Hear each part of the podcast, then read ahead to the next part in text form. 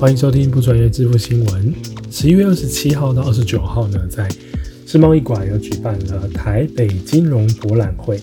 那很多金控公司呢都有到场参展，比如包括富邦金控啊、国泰金控啊、中信金控、金光金控，还有一些公股行库啊、第一银行啊、华南、台湾银行啊，连中华邮政都有到场参展哦。那其中比较特别的是呢。乐天国际银行也在这一次的展览中亮相，那他们也有自己的摊位啊，他们摊位呢有展示出他们即将推出的 APP 或是网页的一些新功能，包括换购点数啊、转账啊、转定存等等的一些新的功能，都先让在场的民众可以体验哦。优卡公司有邀请到台北市长柯文哲来到现场参观哦，他有提到了一些悠游卡的冷知识，包括像哪一个年龄层用用悠游卡最多？哦，答案是六十五岁到六十九岁。他们都比较喜欢到哪些站别呢？发现是龙山寺啊、西门站，还有石牌。这三个捷运站呢，都是这个年龄层最常出没的地方。而现在已经发行超过一点一四亿张了，平均一个人将近有三点九张，快要四张，叠起来已经是十七栋一零一大楼这么高。除了悠游卡以外，一卡通当然也不能缺席了。这次由这个高雄市政府带领的高雄科技金融馆，现场有展览出一些有关高雄银行还有。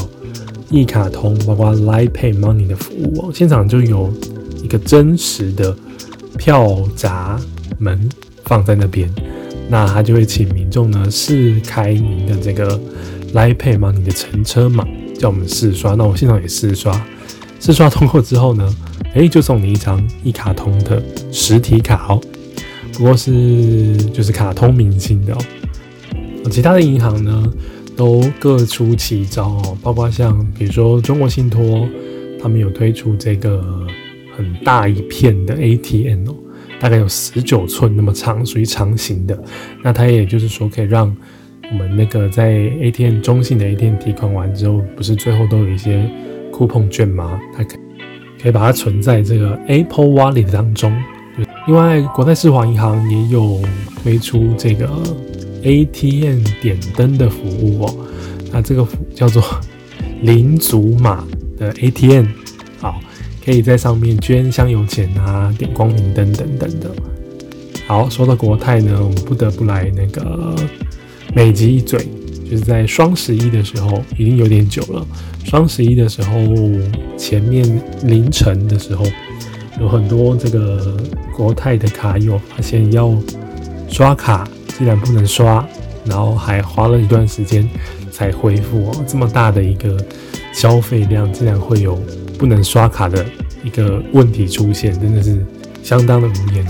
那这次金博会是由金周刊主办的，所以是可以上金周刊的网站看一下详细的消息。那我们有拍了一些照片。大家可以上我们频道的 IG，IG 的账号是 No Pay News，N O P A Y 点 N E W S，No Pay d News，。那上面有很多照片。好，以上就是今天节目啦，谨慎理财，信用至上。我们下期见，拜拜。